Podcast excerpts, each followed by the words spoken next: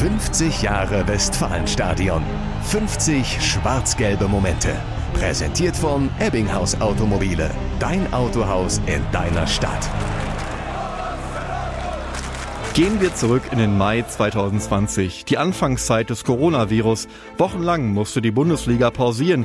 Jetzt darf sie wieder starten, aber ohne Fans. Sportdirektor Michael Zorg und sein BVB müssen ohne Support auskommen. Es ist strange, es ist fremd und jetzt gerade so ein Derby ohne Zuschauer, da blutet einem das Herz, da brauchen wir uns doch nichts vormachen. Borussia Dortmund kann zwar gegen Schalke mit 4 zu 0 gewinnen, die Bilder der jubelnden Mannschaft vor der leeren Südtribüne machen allerdings eher traurig als glücklich.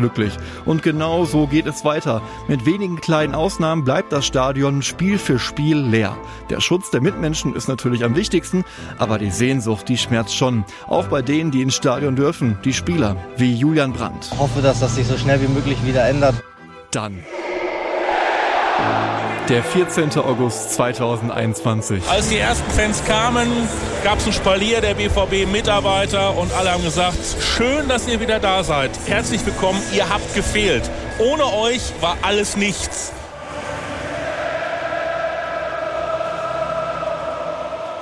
Es sind endlich wieder Fans erlaubt. Nur 25.000 und nur mit Abständen zwischen den Plätzen. Aber das fühlt sich nach all den Geisterspielen für viele wie das Paradies an. Auch Reporter Matthias Scherf ist überwältigt. Hör mal, ich würde am liebsten mitsingen, mein Lieber. Ist das nicht schön? Der BVB mit den eigenen Fans und singt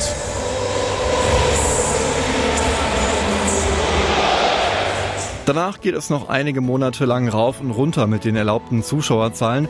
Im April 2022 gegen RB Leipzig dürfen dann aber wieder 80.000 ins Stadion.